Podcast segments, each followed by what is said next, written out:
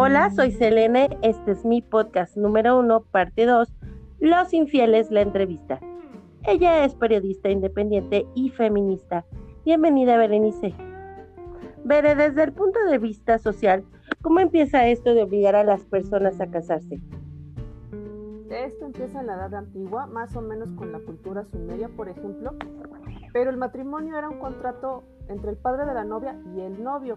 El acuerdo era tú me das tus tierras, yo te doy a mi hija y tienes un heredero, de preferencia varón.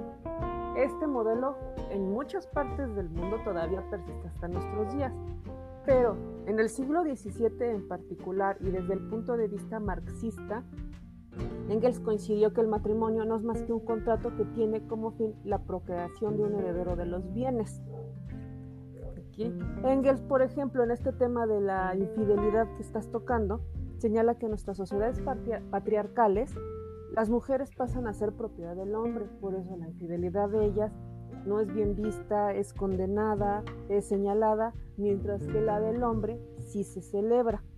El fondo del asunto es que lo importante es que haya un heredero que pueda heredar los bienes.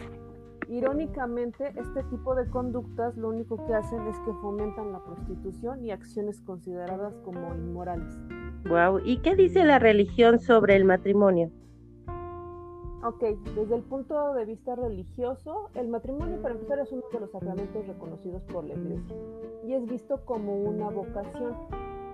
En el tema del sexo, la infidelidad, es la Iglesia la que impuso la monogamia porque era el mismo Jesús quien la fomentaba. Históricamente hablando, fue en el año 900 cuando se hizo obligatorio por ley que los esposos recibieran la bendición de un sacerdote y que la celebración fuera pública. Y en el caso de la infidelidad, de este tema, fue San Agustín quien argumentaba que Adán había pecado por lujuria. Por eso fue San Agustín el que ligó esta idea de que el sexo es un pecado. Pero en contraste, en Alemania, Martín Lutero rechazó esta idea cuando se separaron de la Iglesia Católica y Lutero decía que el sexo era un regalo de Dios entre un hombre y una mujer siempre y cuando estuvieran casados. ¡Wow, qué maravilla! Oye, Bere, ¿y crees que ser fiel ofrece algún beneficio en nuestros días? Mira, aquí en México la infidelidad es motivo de, divorcio, entonces legalmente hablando puede ser un proceso desgastante para ambas partes. Entonces, pues si eres fiel te vas a evitar un problema así. Pero más que verlo como un beneficio, un perjuicio, y desde el punto de vista sexual, las mujeres hoy en día cuentan con más libertad e independencia y existe una actitud más relajada con relación a este tema.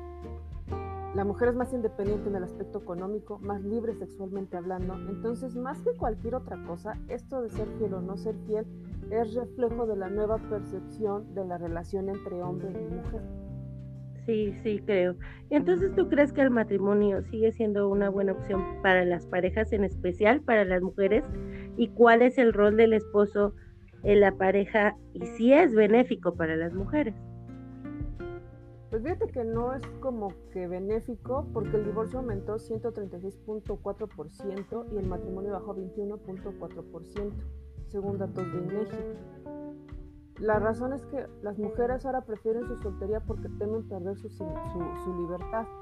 Además, la mujer antes estaba educada en el sometimiento, en la aceptación de, la autoridad del hombre y, y ahora ya no. En las nuevas generaciones ya está este cambio de la construcción social de los roles de género, que ya son más este, igualitarios. Y fíjate que un fenómeno que se ha dado también es que ahora los hombres buscan en una mujer que aparte de buenos ingresos, cuenten con propiedades. Entonces el patrón al que estaban acostumbrados ya es diferente. Entonces se tiene que hacer una construcción nueva de lo que es este, lo masculino. Porque lo que antes estaba bien ya no lo es, ya no es aceptado. Entonces ellos también tienen que ponerse a discutir este, Gracias Berenice por tu aportación.